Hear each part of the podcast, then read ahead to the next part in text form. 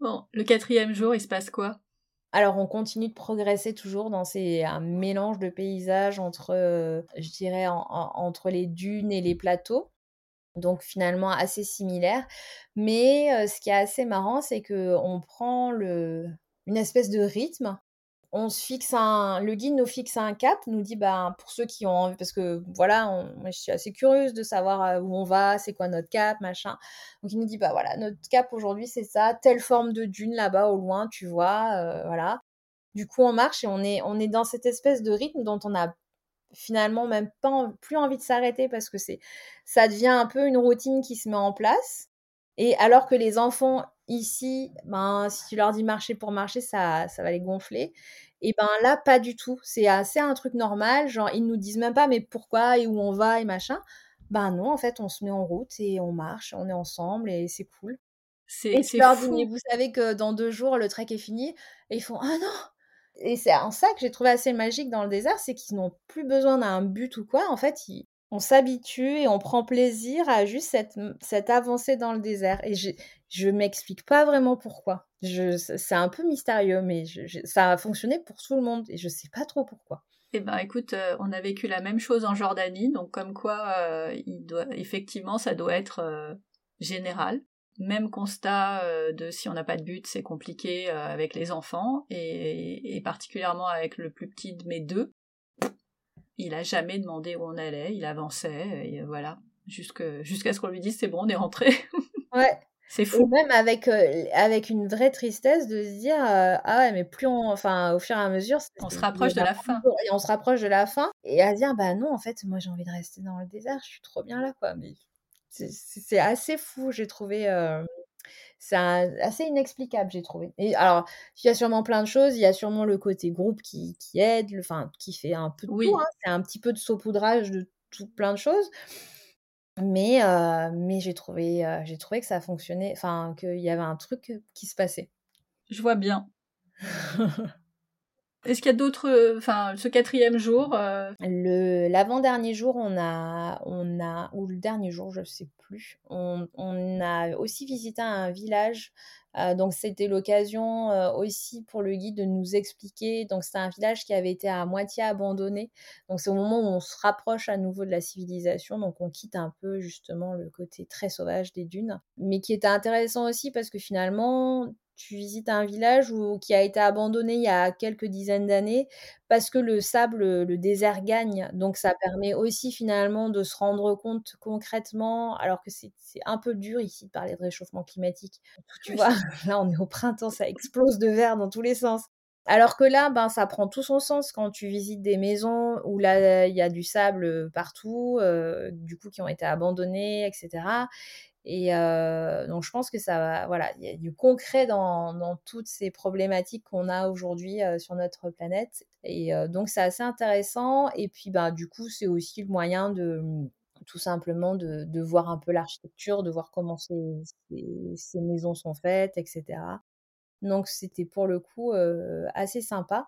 Et on a dormi cette nuit-là, du coup, dans un campement en dur, euh, donc dans un petit village. Donc c'était le on a renoué avec les douches.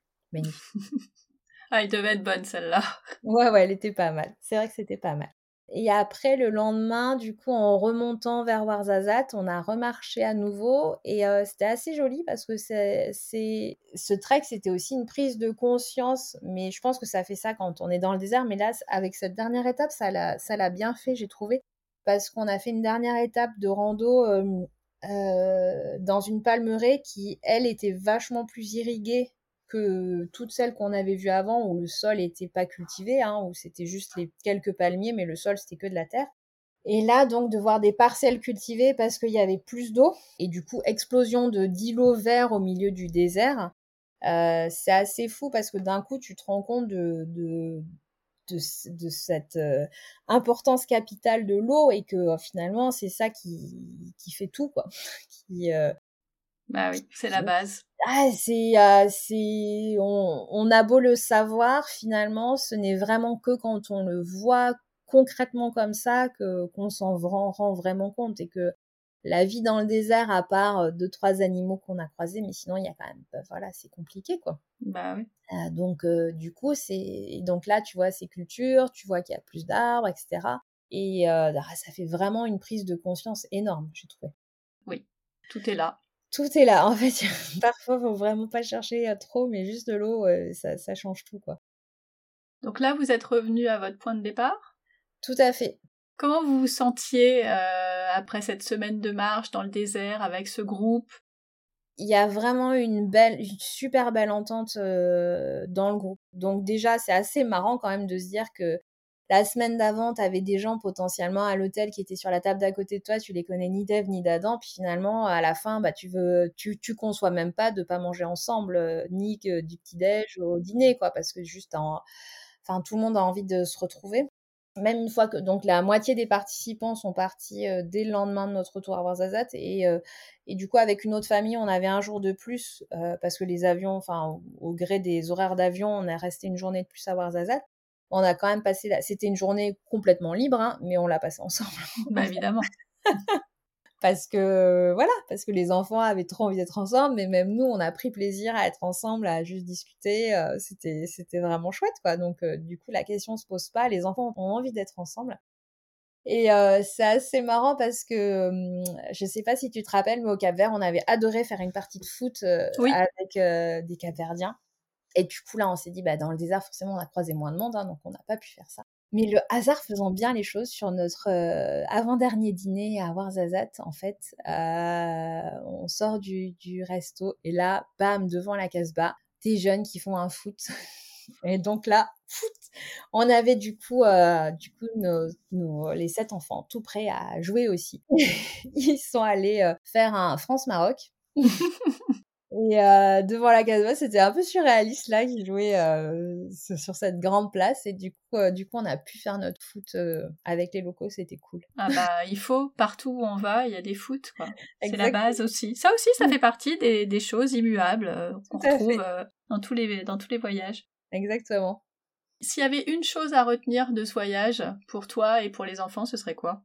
Ah, je pense que ce qu'on a tous préféré, c'est cette magie des dunes, on va dire, qui est, qui est un petit peu dur à décrire, mais finalement, ce qu'on a ressenti sur ces dunes, à être, avoir un, profond sentiment de liberté et de d'apaisement aussi. Je trouve que ça, ça fait ça et ça a fait ça à nous, mais quand on a demandé aux enfants, c'était aussi ce qu'ils avaient préféré. aussi parce qu'ils y ont beaucoup joué, hein, mais mais tu vois, rien que de s'asseoir en haut, de grimper tout en haut de la crête d'une lune et de d'arriver à marcher sur ces crêtes qui sont juste trop belles là, euh, où ça fait vraiment une ligne de crête comme ça quand tu avances, ça nous a tous énormément plu. Tu sais combien de kilomètres vous avez parcouru? Alors ma montre me dit qu'on a fait un peu plus de 20, d'une vingtaine, autour d'une vingtaine de kilomètres par jour. Je sais pas ah, si c'est euh, vraiment ça ou si c'est moins, mais euh, voilà. C'est juste pour, euh, pour avoir une petite idée. Après, c'est plat tout le temps. Oui. Donc, pour des gens qui ont l'habitude de marcher en montagne, c'est, ça semble, enfin, ça, ça va vite, quoi. C'est pas, enfin, pour le coup, on n'a pas ressenti nous de grosses, enfin, de, d'ailleurs, aucune difficulté sur cette, la partie physique, je dirais. Mais ça dépend vraiment aussi de ce que tu as l'habitude de faire au quotidien. Oui, bien sûr. Ouais. Léo avait 9 ans, presque 10. Est-ce que c'est un voyage qu'on peut faire plus jeune que ça? Alors, Alibert euh, l'indique à partir de 6 ans. je pense que c'est faisable, mais je dirais modulo deux, trois petites choses quand même. C'est-à-dire que c'est 6 ans si l'enfant il a l'habitude de marcher quand même. Évidemment. Hein. Et peut-être pas sur des périodes où il fait aussi chaud que ce que nous on a vécu. Tout simplement parce que les enfants ont un peu moins d'autonomie aussi. C'est-à-dire que nous, on les encourage à boire très régulièrement, parce qu'il faut vraiment beaucoup, beaucoup boire. Et puis au bout d'un moment, ils ont compris d'eux-mêmes que c'était important de boire, donc il n'y a, a, plus besoin de leur dire finalement. Je ne sais pas si à 6 ans, les enfants, ils ont moins cette euh, autonomie euh, euh, à, s'hydrater régulièrement, etc. Donc c'est plus sur cet aspect-là. Après, j'imagine qu'un enfant de 6 ans va passer plus de temps sur le dromadaire que à marcher. Mais à nouveau, il faut faire attention sur le dromadaire. Des fois, ils ont tendance à oublier de boire, donc faut faire gaffe aussi. Donc, je pense que ça se fait sur des enfants qui sont un peu aguerris au... à la marche. Je pense aussi. Mm. Côté budget, on est sur quel type d'enveloppe? C'est un trek qui est proposé à partir de 1145 euros par personne.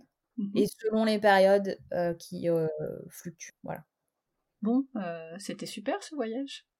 Ouais, c'était génial. C'est assez marrant parce que le dernier le dernier jour, Eva, notre fille, on était à l'hôtel et puis on voyait qu'il y avait d'autres, d'autres familles qui se préparaient à partir sur le même itinéraire et ouais, elle, au départ, elle avait un petit peu de réticence à aller dans le désert parce que très chaud, parce que pas de végétation, etc., etc. Et en fait, elle a elle elle a adoré, mais vraiment adoré et du coup, on lui dit: «Tu es prête là à repartir, Eva? Tu serais prête à retourner?» elle nous regarde, elle fait: «Ah ouais, mais là, j'y retourne direct». Je crois que c'est la plus belle preuve du fait que c'était un voyage magique et, et, complètement adapté, en tout cas, à vos enfants et à votre famille. Tout à fait. Donc là, on mmh. s'est dit: «Waouh, dis donc, génial».